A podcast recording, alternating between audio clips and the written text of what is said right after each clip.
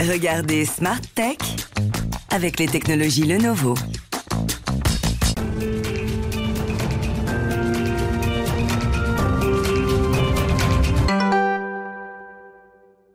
Bonjour à tous et à tous, bienvenue dans Smart Tech. Euh, Aujourd'hui, on va justement faire un gros focus sur les technologies. On va commencer par regarder celles qui sont plus prometteuses que les autres. Et savoir faire ce tri, eh bien, c'est évidemment s'assurer un coup d'avance. Et on en parle dans l'interview avec Philippe Bournonès qui va nous dévoiler un classement en fait des technologies les plus stratégiques, celles qu'il faut absolument surveiller. Ensuite, on va euh, resserrer encore notre prisme puisqu'on va parler d'intelligence artificielle, l'intelligence au, travail, artificielle au travail, comment accompagner cette révolution puisque de plus en plus d'entreprises l'ont adoptée. Et puis on conclura notre euh, édition avec le rendez-vous avec elle, des femmes entrepreneurs dans la tech. On parlera de Lena Crollo, une des jeunes, des plus jeunes fondatrices de Station F. Mais tout de suite, sans plus attendre, on parle transformation numérique et de ces technologies stratégiques.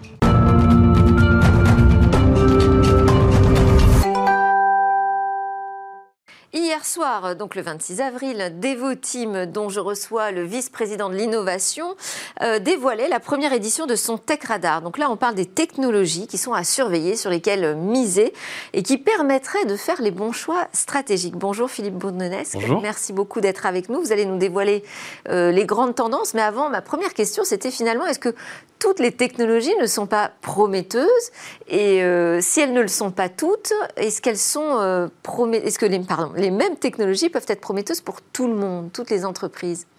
Bon, c'est- c'est de plus en plus difficile de choisir les technologies. Oui. Je vais vous dire pourquoi. Parce que le siècle dernier, on faisait des systèmes monolithiques. Euh, les mainframes, des, des grandes applications monolithiques. Aujourd'hui, dans le cloud, on, on utilise 5, 10, 20, 30 technologies qui ont chacune une fonction bien précise pour construire une solution. Et donc, le choix est beaucoup plus complexe qu'autrefois. Mais euh, quand, on, quand on est dans une entreprise, qu'on travaille sur sa transformation numérique, on va aller regarder quelles sont les grandes tendances technologiques. Mais est-ce qu'elles peuvent s'appliquer forcément à nous, à notre problème, à nos besoins? Bah, c'est pour ça que dans le guide, on essaie de donner des cas d'usage. Il y a des, des technologies pour les grandes entreprises, il y en a d'autres qui sont plutôt pour euh, des PME, du mid-market. Et donc, il faut, il faut, il faut travailler ce- cet écosystème. Il y a 134 technologies, on aurait pu en mettre 300, on aurait pu en mettre 500. 134, c'est déjà pas mal. Hein C'est déjà pas mal, oui. Donc là, on, on va parler vraiment de ce qu'on trouve dans, dans ce guide. Euh, comment est-ce que déjà vous évaluez celles qui ont le plus d'intérêt et à quel terme? On parle de quel terme? Alors, on, les a classifiées, euh, certaines technologies pour les adopter aujourd'hui, certaines pour les essayer, certaines pour les évaluer. Et on n'a pas voulu euh, euh, avoir quelques personnes qui font les choix. On a demandé à nos 8000 consultants sur le terrain qui font des projets, qui sont passionnés. Euh, donc, c'est les technologies qu'ils utilisent sur des projets, mais c'est aussi celles qui, les intéressent, sur lesquelles ils nous disent attendez, ça c'est en train d'arriver, il, faut, il, faut, il faut vraiment les, les mentionner. Et après, avec les quelques centaines, on en a eu 4 ou 500 sélectionnés, on a, on a quand même fait un choix pour avoir un équilibre. Si vous demandez à un expert Google quelles sont les meilleures technologies, chez nous, il nous, il nous donne une liste de 200 technologies Google. Donc il a fallu faire un équilibre entre euh, ces grands partenaires et puis des choses innovantes qui arrivent et qu'on peut commencer à Mais à déployer. quel terme Donc c'est- elles sont celles qui portent le plus d'intérêt à court terme, à moyen terme, à long terme? Oui, le but, c'est. La majorité, c'est des technologies qu'on peut commencer à, à déployer maintenant ou à tester maintenant. Alors, on va donc commencer à regarder euh, de quoi on parle, quelles sont ces technologies les plus prometteuses, est-ce qu'il y a des grandes tendances, et puis est-ce qu'il y a des surprises? Alors, les grandes tendances, euh, d'abord, il y a le cloud. Euh, parce que le cloud, justement, euh, comme je le disais, ça, implique d'utiliser différentes technologies, 5, 10, 20 pour une même application. Donc, beaucoup de technologies viennent dans le cloud. Et dans le cloud, euh, il y a des tendances qui sont, qui sont des technologies basées sur des containers, des fonctions bien précises, qui sont orchestrées par des logiciels open source. Donc ça, c'est une tendance forte. La deuxième tendance, c'est la donnée. Euh, Aujourd'hui, il n'y a pas d'application innovante sans la donnée. La donnée, l'intelligence artificielle autour de la donnée, vous en parlez tout à l'heure. Oui. Donc ça, euh, il y a beaucoup de technologies nouvelles là-dessus. Il y a une autre tendance, c'est l'automatisation, euh, à la fois des processus et des tâches. Et puis, il y a un mouvement, c'est comment développer des applications innovantes, ah, qui changent l'expérience utilisateur, qui deviennent pratiquement des produits. D'ailleurs, on parle de, de gestion de produits. On voit une application comme un produit. Si une entreprise veut devenir une entreprise digitale, et toutes ont vocation à utiliser le digital, eh bien, c'est des technologies qu'elles doivent euh, au moins comprendre pour créer de la valeur. Et alors, vous dites, il y a beaucoup de technologies, des nouvelles technologies qui arrivent. Alors, quelles, quelles sont les surprises? Citez-nous des noms. Alors, dans des... alors euh, par exemple, je citerai Dapper. Dapper, c'est une technologie créée par Microsoft, mise en open source, utilisée par Alibaba, et qui aide à faire des applications que l'on appelle native cloud, c'est-à-dire qui sont, qui sont vraiment pensées pour être euh, euh, scalables, pour monter en, supporter des, des, des millions d'utilisateurs. Donc ça, c'est une technologie intéressante. Il y a une autre technologie qui s'appelle Kubernetes, qui est un open source et qui est, qui est pratiquement incontournable euh, que l'on soit dans le cloud, que l'on soit euh, euh, dans ses propres data centers, Kubernetes, qui est de l'open source, est une technologie incontournable. Et puis autour de Kubernetes, bien, il y a d'autres technologies additionnelles, mesurer les coûts, superviser, déployer. donc il y a un socle incontournable. Et puis autour apparaissent maintenant différentes technologies complémentaires. Là, je, je me dis, est-ce qu'il n'y a pas une tendance autour de l'open source quand je vous écoute? Ah, c'est sûr que l'open source a, beaucoup de poids. Euh, et, d'ailleurs, ce qu'on a remarqué dans, en faisant le Tech Radar, c'est qu'il y a une évolution des technologies extrêmement rapide, et en partie due au fait qu'il y a des grands consortiums ou des grandes communautés open source euh, qui, qui, contribuent à, développer. Donc, ce n'est pas quelque chose développé par 10, 20, 30 personnes. On, a des communautés avec des milliers de membres qui développent, qui documentent, qui font des tests. Euh, et donc, ça contribue à l'accélération des technologies alors, comment évaluer le, niveau de maturité d'une technologie? Comment savoir si ça y est, c'est le bon moment pour euh, l'adopter? Alors, ça a été un, vrai challenge. Donc, on a créé. Et, il y a eu beaucoup de discussions avec nos différents directeurs techniques de différents pays. Et, franchement. 100 ingénieurs, c'est ça Il y a 100 ingénieurs, mais on avait un petit groupe de. Qui ont travaillé sur la sélection non, qui ont contribué, qui ont proposé. Euh, et, puis, euh, et puis, on a eu 7 ou 8 personnes qui ont fait les choix parce qu'on avait 4 ou 500 propositions. Ah Donc passer de 500 à 100, ça a été fait par un, petit groupe. Et il n'y a pas de vérité absolue puisque euh, il y a eu des échanges assez vifs. et, déjà pour la prochaine version du radar, on a déjà, euh, on a déjà des, Sur quoi vous avez eu des échanges vifs ben, Est-ce qu'une technologie, elle est prête à être déployée ou est-ce qu'il faut attendre? Euh, Voilà, c'était surtout ça. Euh, Et sur quelle technologie vous avez hésité? Ben, Par exemple, il y avait une technologie qui s'appelle qui s'appelle Snowflake. Qui est des bases de données, et c'est une société techno-française, voilà, par les États-Unis, créée par des Français. Euh, bon, voilà, euh, on a des clients qui ont, pour lesquels on a des résultats spectaculaires avec Snowflake. Est-ce qu'on peut le déployer à grande échelle? Bon, notre opinion, c'était que oui, mais voilà, ça c'était un exemple. Et puis on a des domaines. Euh, Donc là, en tout cas, ce que, là, ce que vous présentez, ce sont des technos qui ont un niveau de maturité qui permet de les adopter dès maintenant? Non, parce qu'on a, un, on a un cercle, on a, on a, on a, on a un cercle qui dit euh, ça vaut la peine de les évaluer. Après, ça vaut la peine de les essayer. Donc là, on va un cran plus loin. Et après, il y a un cercle qui dit là, on peut les adopter. Donc on, on essaie d'avoir, euh, d'avoir un peu tous les types de technologies.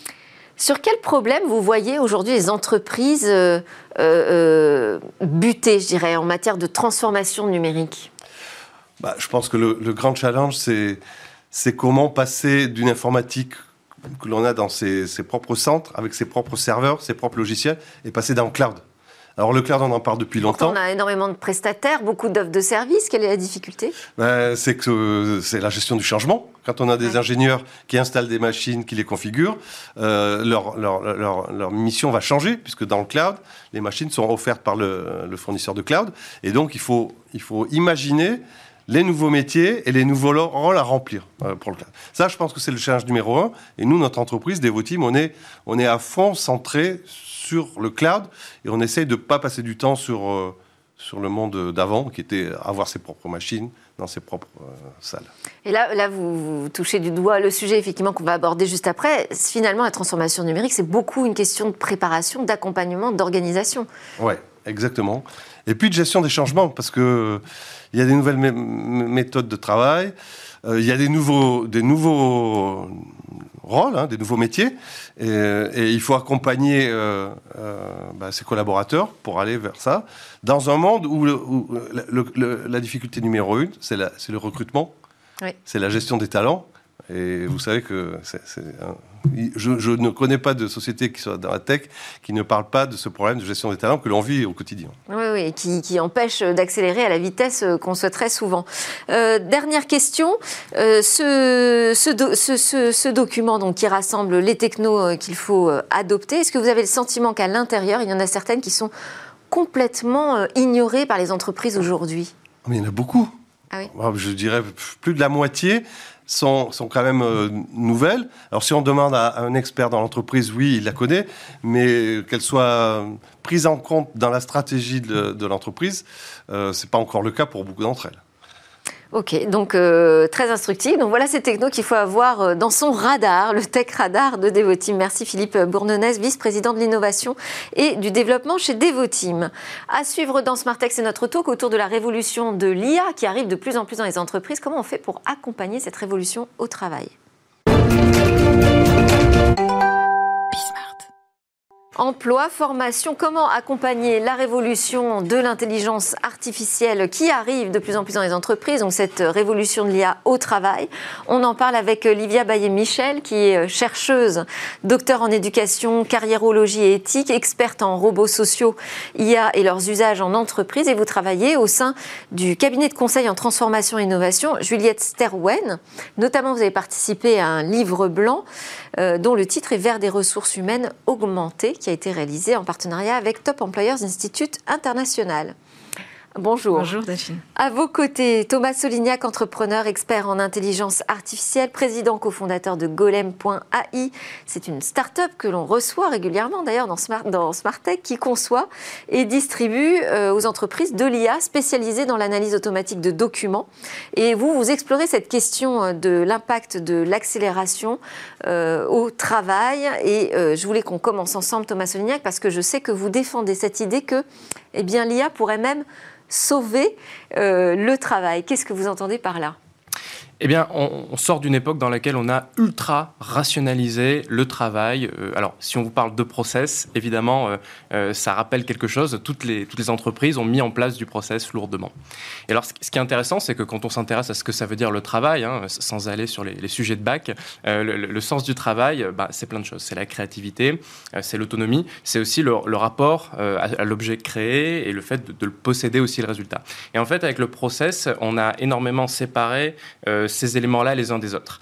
Et l'IA, la première chose qu'elle mange, euh, c'est le process. Et ça, ça tombe bien parce que ça permet euh, de, en fait, de créer des leviers d'accélération d'automatisation, tout en laissant euh, aux collaborateurs les activités qui finalement sont les plus proches de ce qu'on appelle pour de vrai le travail pour de vrai le travail. Mais c'est pas si évident pourtant quand on a une nouvelle technologie qui arrive, ça remet en question nos automatismes à nous finalement. Hein. et donc euh, retrouver ce qui est pour de vrai le travail, c'est c'est pas si évident. Euh, comment euh, vous constatez cette transformation vous dans les entreprises? Est-ce qu'aujourd'hui on peut dire qu'elle est bien accompagnée? Elle, est, accompagnée euh, voilà, par, euh, différentes équipes, en fait. Hein. Les sujets émergent soit au niveau des équipes ressources humaines en elles-mêmes, parce qu'on voit qu'il y a de nouvelles compétences euh, qui vont être nécessaires pour pouvoir travailler avec l'IA. Les métiers changent, donc il faut anticiper effectivement les sujets où la technologie peut faire justement gagner le temps dont, parlait Thomas. donc côté ressources humaines, côté équipe projet, hein, il y, a des équipes effectivement de de, conseils dédiés qui vont, euh, qui vont pouvoir aussi travailler ces sujets. Et puis euh, les, équipes euh, informatiques, les, équipes de transformation digitale en particulier aussi, hein, qui, ont été créées dans pas mal de, structures, notamment dans, le secteur des, Donc, des services. Un, un champ d'intervenants qui est assez important, mais ce n'est pas forcément évident de tout coordonner. Euh, et, de tout coordonner et surtout de prendre conscience de la transformation que cela impose en fait, hein, dans les modes de travail. Euh, ce, qui, ce qui est en train de changer là depuis 2-3 euh, depuis ans, alors c'est sûr que la pandémie et le télétravail forcé ont, pu accélérer finalement la mise en place de, technologies. Donc mm. bon, d'un côté pour, pour nous qui les accompagnons, ça a été intéressant bah, de voir qu'on a pu mettre des budgets aussi là-dessus et des, des moyens techniques. et du coup, c'est devenu un sujet c'est redevenu un sujet aussi euh, de COMEX. Euh, toute la question de la formation, de l'accompagnement, la conduite du changement euh, est devenue un sujet stratégique. Donc, bon, bah, donc ça, c'est la bonne nouvelle. je voulais vous poser aussi la question à tous les deux. Quand on parle d'IA au travail, de quoi est-ce qu'on parle exactement? Thomas Solignac euh, en fait, on parle de logiciels qui ont gagné un certain niveau de complexité qu'on ne voyait pas avant, tout simplement. Euh, c'est vrai, quand on parle d'intelligence artificielle, on a beaucoup d'images, euh, parfois un peu fantasmagoriques, qui viennent en tête. en vrai, de quoi parle-t-on? On parle de logiciels qui aujourd'hui sont capables de gérer de bout en bout, par exemple, des expertises, des actions, des relations, même parfois, sans intervention ou très peu. Où on parle parfois, alors on parle d'automatisation, mais on parle aussi parfois d'assistance, de logiciels qui vont proposer des décisions qui vont proposer des, insights, donc euh, des, prévisions, des manières de présenter les choses qui vont permettre euh, de décider. Donc en somme, ce à quoi on assiste, c'est des logiciels qui euh, font des choses qui auparavant étaient exclusivement le monopole des collaborateurs. Votre définition de l'IA au travail, à vous, Livia Baye-Michel c'est vrai que moi j'aime bien revenir sur euh, parfois un malentendu euh, sur la traduction de intelligence artificielle en français où effectivement vient tout la question de l'intelligence qui pourrait remplacer l'intelligence humaine.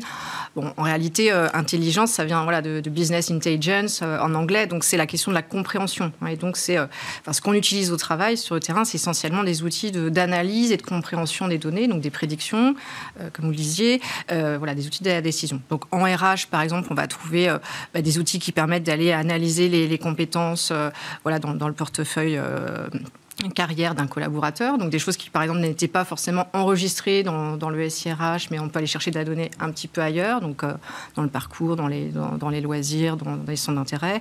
voilà, dans la relation client, là on a beaucoup de travaux sur l'analyse de mails, donc ça peut être de l'IA du traitement du langage, du écrit, de l'oral, du traitement d'images. Donc il y a beaucoup de techniques euh, utiles. Euh, mais il faut toujours au départ quand même euh, lui donner, lui confier une mission à cette IA et finalement elle fait un travail d'assistant. Hein, on est d'accord. C'est plutôt un assistant qu'un remplaçant aujourd'hui. Oui, alors le, mythe du remplacement avec l'IA, c'est un des mythes qui fait le plus peur. Et je, pense que quelque part, ça sort pas de.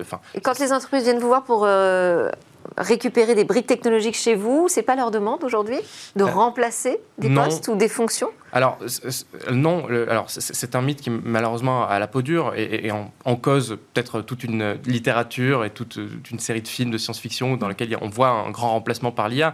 Mais non, en, fait, aujourd'hui, les entreprises, c'est quoi leur challenge? Bon, bah, elles, ont une, elles ont des problématiques sur les talents, sur la formation, sur, euh, sur le fait d'avoir des technologies qui soient green, sur le fait euh, d'être, d'avoir des politiques RSE, sur l'inclusion, sur la mixité.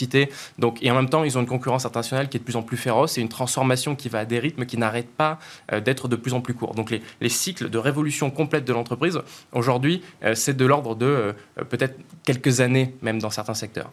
Et pour pouvoir résoudre ces problèmes-là, pour pouvoir effectivement se positionner comme une, société, une entreprise qui, va performer sur ces plans-là, eh bien, il faut des, leviers d'action qui soient nouveaux. Euh, et effectivement, il y a plein de, pôles, de métiers, de manières de faire les choses dans les entreprises qui aujourd'hui sont coincés. Ils sont coincés entre des ressources disponibles et des objectifs qui n'arrêtent pas euh, d'augmenter exponentiellement. Et en fait, l'IA permet de faire un peu mieux. Elle permet ben, d'émettre un peu moins de CO2, elle permet d'avoir plus de temps pour euh, euh, passer du temps avec les clients, pour personnaliser la relation, pour euh, se focaliser sur d'autres choses. Donc c'est une ressource nouvelle dont on a terriblement besoin aujourd'hui. Comment est-ce qu'on fait pour que les conditions soient réunies afin que cette IA soit bien acceptée quand elle arrive dans l'entreprise, dans un poste de travail? Euh, alors voilà, il y, a vraiment des questions d'anticipation. De, L'acceptabilité en fait de, l'IA. Hum. Euh, d'autant plus que l'IA n'est pas toujours visible. Donc euh, avec voilà sous-jacente cette question de la, confiance ou pas ou, de peur. Donc c'est vraiment beaucoup de, de, pédagogie. On part des métiers idéalement et c'est ce qu'on fait vraiment de plus en plus hein. maintenant, c'est d'intégrer les, les utilisateurs finaux, les collaborateurs et salariés dès la conception parce que c'est eux qui vont expliquer à quoi doit servir euh, l'IA. On devient un peu des, des, entraîneurs de, des entraîneurs d'IA. Euh, donc c'est déjà plus intéressant. Et c'est en mettant euh, effectivement les, mains dans le cambouis qu'ils voient aussi ce que ça va leur apporter. et donc je vous le dis tout à l'heure, on n'est pas sur une demande de remplacement de, métier, mais c'est vraiment une aide. C'est un outil hein, de travail pour, faciliter la vie et, et regagner la relation. Donc il faut que de façon très simple, la technologie, il faut qu'elle soit utile et utilisable. Donc si on arrive à voir ensemble que c'est utile, donc on va le démontrer aux équipes, à leurs managers, on va le démontrer aussi aux équipes de direction qui, euh, qui vont aussi valider les, projets, passer l'époque en, en, pilote.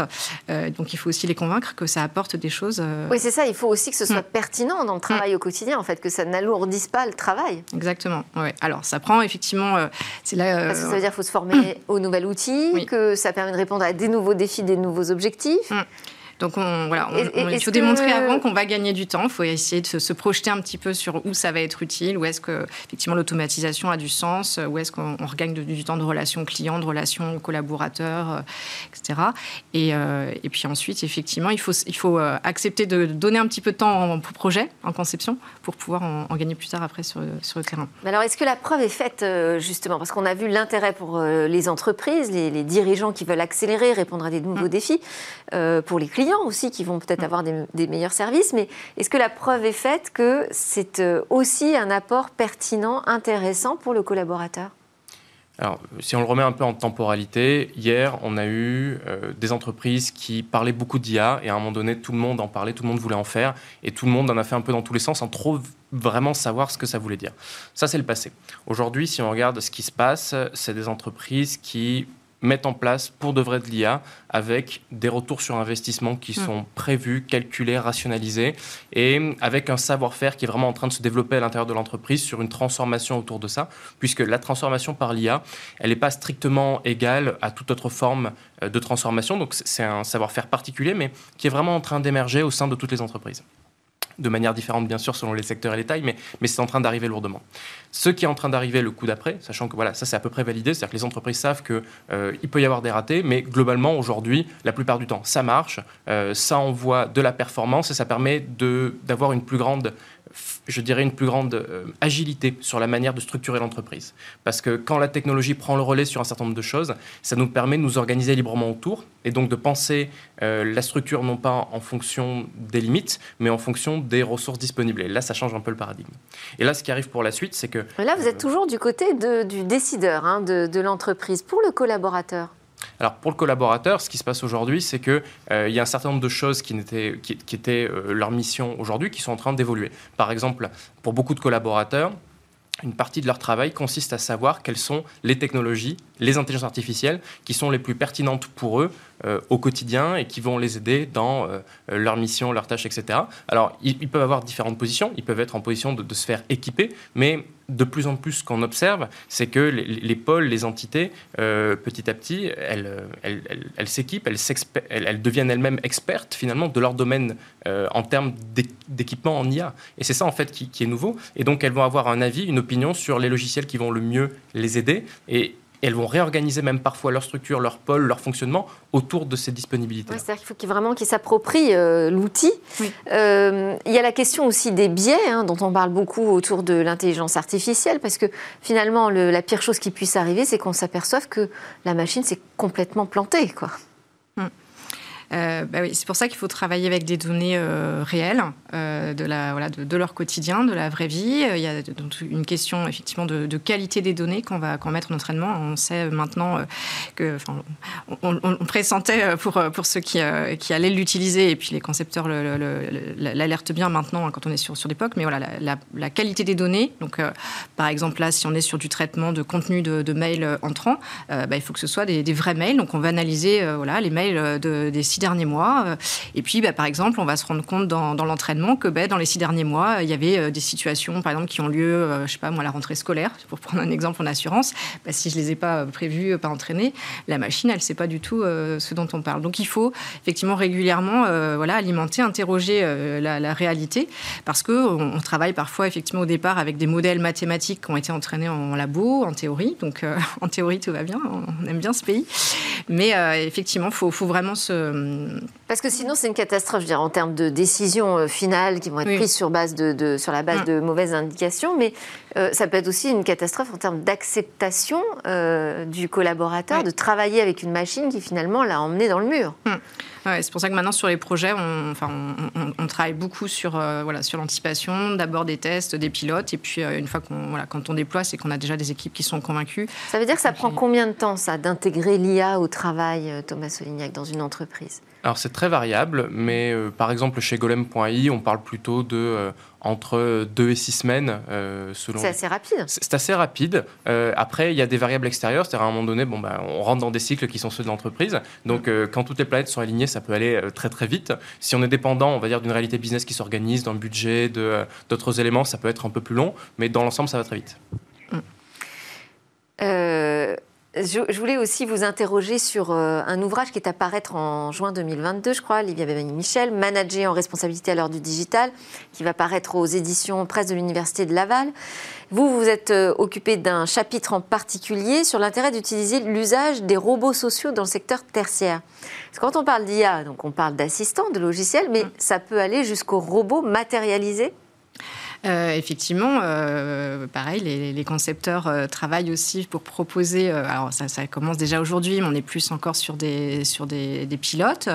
qu'en France, on commence à avoir des, robots, par exemple, dans le domaine de l'éducation, par exemple, pour de l'assistance, des, robots qui vont être utilisés pour permettre aux enfants malades ou à l'hôpital de participer en classe. Donc là, on est plus sur des. hier, hier si vous aviez regardé l'émission, vous m'auriez dit hier, on a montré une classe. vous avez vu oui, je l'ai regardé. La première classe robotisée euh, d'apprentissage en anglais.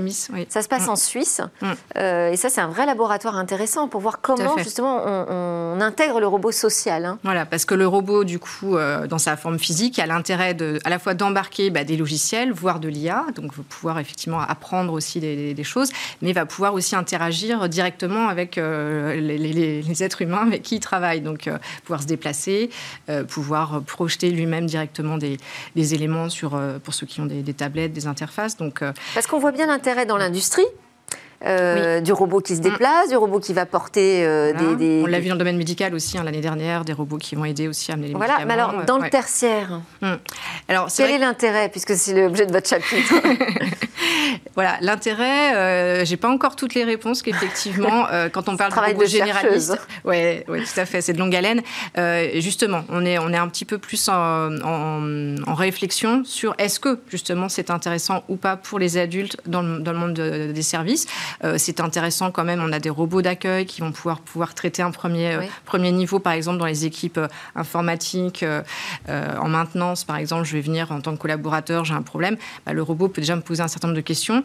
et plutôt que de le faire au téléphone voilà, ou de façon un petit peu, un petit peu froide, bah, le robot va quand même me montrer des choses, va me pouvoir me, guider, en fait. Il fait l'interface entre le monde numérique et, le monde humain. Donc il y a des choses dans, l'accueil, dans l'assistance, dans l'orientation des voyageurs. Il y a eu des expériences aussi dans les gares, euh, dans les Et tout ça, ça pose des nouvelles questions éthiques, parce que autour de, l'IA, vous travaillez aussi beaucoup là-dessus, sur mm. euh, la transparence euh, des algorithmes. Ça, ça reste un enjeu quand même. C'est pas tout à fait réglé, cette histoire de transparence des algorithmes. Ça fait dix ans qu'on installe beaucoup d'algorithmes qui sont ce qu'on appelle des boîtes noires. Ça, ça veut dire que quand ils prennent une décision, euh, on ne peut pas vraiment savoir pourquoi, parce que c'est plutôt une reproduction statistique de comportement. Donc, euh, on peut vous montrer une équation, hein, et c'est tout à fait ce qui s'est passé à l'intérieur, mais à un moment donné, ça ne va pas vous aider à comprendre le pourquoi, et en l'occurrence, il n'y en a pas. Et en fait, euh, cet effet boîte noire, il est problématique à bien des égards. D'abord, bah, il véhicule plus facilement des biais. Donc, effectivement, si par exemple, il y a des biais discriminants à l'intérieur, ça va être plus difficile à voir, voire beaucoup plus difficile. Et d'autre part, eh bien, on a des collaborateurs qui fonctionnent avec une boîte et ça, c'est pas une très bonne chose. Euh, effectivement, aujourd'hui, on commence à avoir de plus en plus euh, une nouvelle génération d'IA qui a la qualité d'être euh, par design transparente, sur laquelle effectivement on va proposer d'avoir un raisonnement transparent sur la manière de fonctionner, ce qui a bah, deux grands intérêts. Le premier, c'est qu'effectivement le collaborateur sait pourquoi et comment une décision a été prise. Et le second intérêt, c'est que quand l'IA n'a pas le comportement souhaité, le comportement voulu, eh bien, on donne un petit coup de tournevis exactement là où on le souhaite et euh, on a le comportement voulu. Là-dessus, sur euh, le travail autour des biais, ça fait partie des choses qu'on doit regarder euh, avant d'intégrer l'IA dans une entreprise? Euh, bah, Où ça se joue avant, je du côté justement du prestataire, euh, mm. du côté de celui qui fournit la technologie. Bah, c'est vrai que si je reprends ma casquette de chercheur, euh, les travaux qu'on mène justement sur l'acceptabilité, c'est à la fois des messages vers les utilisateurs potentiels sur effectivement un peu la, checklist à vérifier, mais aussi vers les concepteurs. C'est-à-dire que, bon, on en est plus, plus convaincus, voilà, c'est important même dès les, formations en informatique, en IA, d'intégrer cette question de, de l'éthique, hein, finalement, associée au développement, parce qu'il y a des, voilà, il y a des règles du jeu, il y a des, principes de décision qu'on va, entraîner. Donc euh, voilà, on va un peu dans les deux sens. Euh, et ensuite, effectivement, quand une, équipe euh, dans une entreprise va, choisir ben, effectivement une équipe, un éditeur solution IA, c'est des questions qu'on va poser. Donc à la fois sur comment on entraîne la machine, comment effectivement ils interviennent sur, euh, sur ces biais, la représentativité des données, mais aussi euh, bah, la sécurité des données. Donc il a donné aussi confiance hein, dans le dispositif. Euh, est-ce que c'est hébergé en Europe? Enfin, il y a, En plus, oui, question de souveraineté numérique. voilà, il y a des législations là, très très récentes qui vont aussi dans ce sens-là et qui sont intéressantes de connaître. donc c'est pour ça que ça veut dire qu'il faut aussi beaucoup de, effectivement, de sensibilisation en amont sur les risques. Et à chaque fois, quel est l'impact en fait? Et si je me trompe, hein, ce qu'on disait tout à l'heure, euh, quand je vais entraîner, quel est l'impact de cette erreur? Euh, sur effectivement mes activités quotidiennes ou sur des, dimensions plus, euh, plus stratégiques de, des décisions qui seront prises. Vous les voyez, vous, arriver les, entrepreneurs avec ces questions aujourd'hui de transparence des algorithmes ou c'est pas encore du tout à l'ordre du jour? C'est en train d'arriver parce que mm. quand l'IA arrive sur le terrain pour de vrai, c'est là que toutes ces questions se posent. C'est-à-dire que tant qu'on est mm. dans le laboratoire, tant qu'on est sur le POC, on peut se permettre d'avoir des choses qui ont, euh, on va dire, des, raisonnements qui sont euh, un petit peu lointains, qu'on ne comprend pas tout à fait. Mais dès lors qu'on arrive en production, qu'on est sur le terrain, qu'on est avec le, euh, dans la vraie vie avec les vrais clients, les collaborateurs, et que tout ça se met en place, tout d'un coup, il y a une question de gouvernance de l'IA qui apparaît. cette question, elle est, elle est fascinante, mais elle est surtout extrêmement pratique parce que concrètement, ça veut dire euh, euh, l'entreprise se pose la question à un moment donné, certes, j'achète de la technologie, mais jusqu'à quel point est-ce que je reste maître, finalement, de mes processus, du travail, des décisions. Et pour toutes les entreprises, euh, le, monitoring, l'observabilité et la maîtrise des process, c'est quelque chose d'absolument clé. Donc la question se pose dès aujourd'hui. Alors, je voulais qu'on aborde aussi la question de la formation, parce que euh, il y a le, l'IA qui arrive euh, au travail, donc qui pose des questions de euh, formation continue, presque mm. au sein de l'entreprise, mais il y a aussi la question de la formation en amont. qu'est-ce qu'on qu'est-ce qu'on fait de bien et qu'est-ce qu'on doit améliorer aujourd'hui en matière de formation, selon vous? De formation à, développer des solutions d'IA ou de Non, de formation du collaborateur pour se préparer à ce nouveau métier qu'il va partager avec une IA. Mm. Euh, bah, il y, a de plus en plus, en tout cas, en, là, en, action d'accompagnement des équipes RH ou de du quotidien, justement des sujets d'anticipation, de, de, diagnostic euh, des compétences à venir. Hein. On sait que 80% à peu près des, métiers en 2030 n'existent pas encore, donc on, doit vraiment être dans euh, effectivement des, projections, des scénarios et, et personnaliser au maximum la formation des collaborateurs, donc leur donner accès. Donc les responsables formation deviennent un petit peu responsables marketing, proposer des des, palettes en fait de, compétences euh, à développer par tel ou tel euh, média. Et puis, il faut aussi euh, forme, on forme de plus en plus les managers, justement, à pouvoir être vraiment des guides au quotidien. on, a, on, a, les bons outils aujourd'hui de formation en IA, Thomas, peut-être là-dessus aussi? Euh, je, ne crois pas encore, non, parce que c'est un petit peu trop nouveau. On a vu, hein, ouais. On, fait ensemble. Hein, c'est en train d'arriver, puis mm. voilà, c'est la place aussi effectivement de tous ces sujets de conduite du changement, etc. Parce qu'en fait, euh, fondamentalement, l'enjeu c'est quoi? C'est de dire bon bah voilà, y a, déjà il y a des outils dans l'environnement, il faut les maîtriser, il faut être en environ, il faut être en, symbiose avec. C'est pour ça qu'on a toute l'apparition de ce qu'on appelle, par exemple, le low code ou le no mm. code, qui finalement est la question de se dire bon bah on a des outils qui arrivent, comment est-ce qu'on les configure si on n'est pas programmeur, sachant que le, le programmeur, c'est une ressource rare. Donc, euh, et pour autant, on ne peut pas limiter au programmeur le fait d'interagir avec ces logiciels-là. Voilà. Donc, il y a ce premier sujet qui est comment les configurer. Puis, il y a aussi le sujet de comment être alerte, comment effectuer une veille constante sur ces sujets-là et, euh, finalement être en état d'expertise là-dessus aussi. C'est beaucoup sur le, enfin, en situation hein, qu'on se forme. C'est-à-dire, voilà, on va avoir un projet concrètement et donc on va mettre les, toutes les équipes pertinentes autour de la table. On se forme ensemble. Retour d'expérience d'autres entreprises qui, euh, qui ont bah, déjà réussi leur, euh, leur POC. Et puis euh, on partage. En tout cas, c'est un vrai sujet pour France Compétences aussi. Hein, pour tous ces organismes publics qui travaillent à la formation des collaborateurs et de ceux qui veulent le devenir, hein, que ce soit à travers Pôle emploi ou même en amont chez les jeunes. Je ne suis pas sûre qu'on ait vraiment qu'on soit vraiment très outillé aujourd'hui pour se préparer à l'IA au travail. C'est donc une conversation qu'on prolongera dans Smartech. Merci à tous. Merci Thomas Solignac, président cofondateur de Golamia, et euh, Livia Baillet-Michel, manager chercheuse au sein du cabinet Juliette Sterwen, cabinet, cabinet de conseil en transformation numérique. On se retrouve juste après la pause dans Smartech. On va parler d'une femme entrepreneur dans la tech.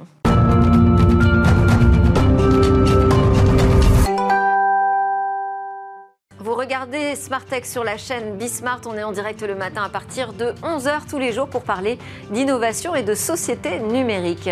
Dans cette dernière partie de l'émission, on va euh, s'intéresser à des femmes entrepreneurs dans la tech. En l'occurrence, à l'une d'entre elles. Elle s'appelle Lena Crollo et c'est Olivia Strigari, directrice et cofondatrice du média Les Informels, qui va nous euh, faire ce portrait. Bonjour Olivia. Bonjour Delphine. Alors, dites-nous, qu'est-ce qui vous a plu dans le parcours, le portrait de Lena Crollo, qui est la, patronne, la fondatrice de Believe, une jeune start-up spécialisée dans la dématérialisation du ticket de caisse? Exactement. En fait, euh, Lena m'a séduit euh, cette fois-ci parce qu'elle a un profil très différent des femmes que j'ai l'habitude de présenter sur, euh, sur le plateau, même si aujourd'hui je ne suis physiquement pas présente. En fait, elle a une aventure entrepreneuriale vraiment précoce qui commence sur les bancs de l'université aux États-Unis, un vrai parcours à l'américaine qui se réalise ensuite euh, en France à son retour.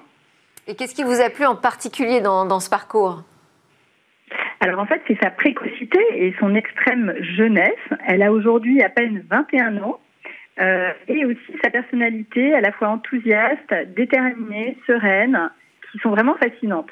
Elle a une enfance parisienne, euh, mais elle a eu envie d'être bilingue et d'étudier différents domaines de compétences en même temps.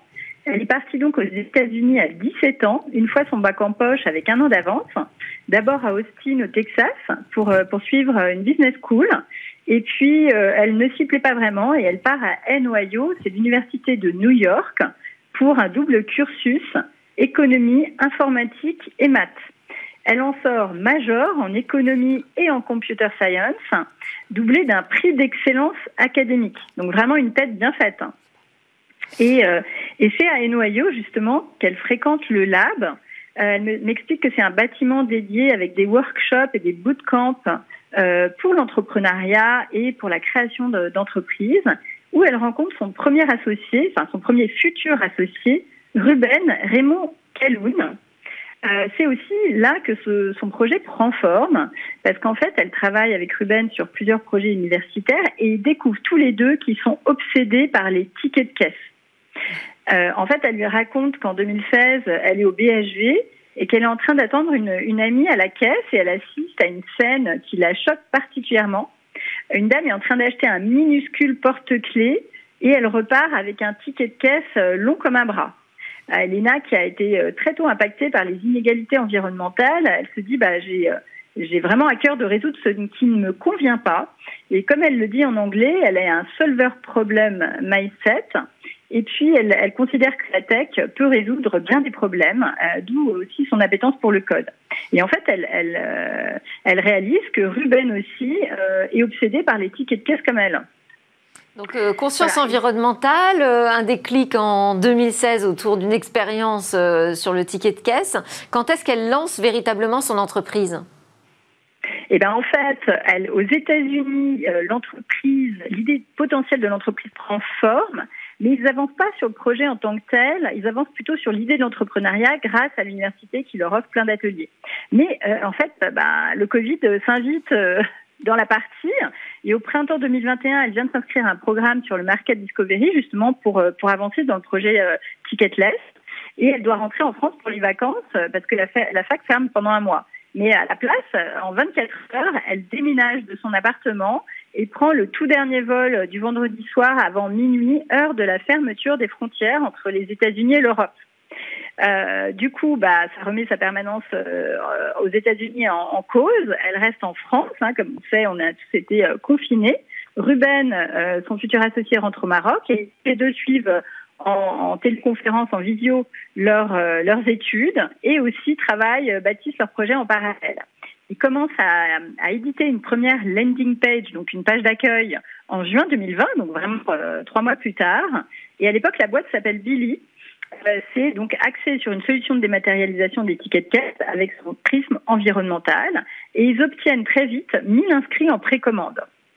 Et en fait, ils sont pas très satisfaits avec ce nom de Billy. Ils cherchent en parallèle un nom qui aille bien, euh, qui sonne bien avec Bill. Euh, Bill en anglais c'est ticket, qui se transforme vite en Believe pour Believe, croire en un monde meilleur, dit-elle en anglais, ou bien pour Bill Leave, c'est-à-dire quitter les factures, quitter les, les tickets de caisse. Comment, comment, se, comment se développe justement Believe Alors, il crée la boîte en 2020. Elle est CEO, lui, au développement des opérations et du commercial en tant que COO, Chief Operating Officer. Et, euh, et ils lancent leur boîte et ils cherchent actuellement aussi un CTO, c'est-à-dire un Chief Technical Officer, celui qui pourra réaliser réellement euh, la solution.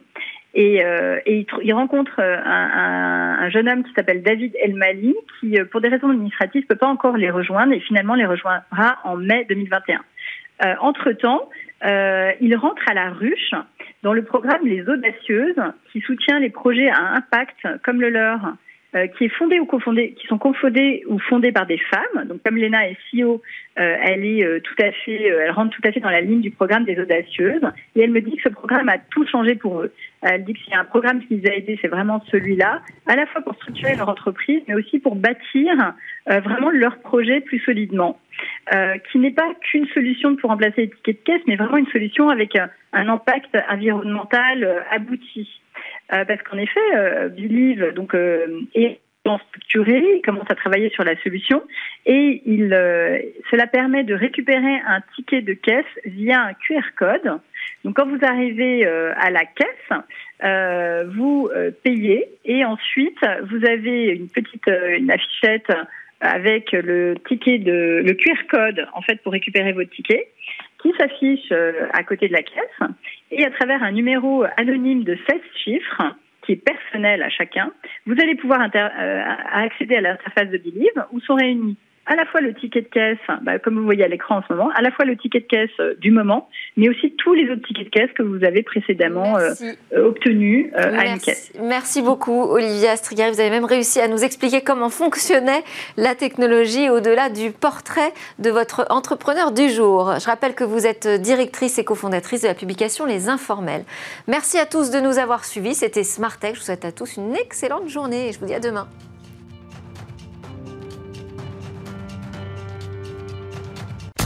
Vous avez regardé Smart Tech avec les technologies Lenovo.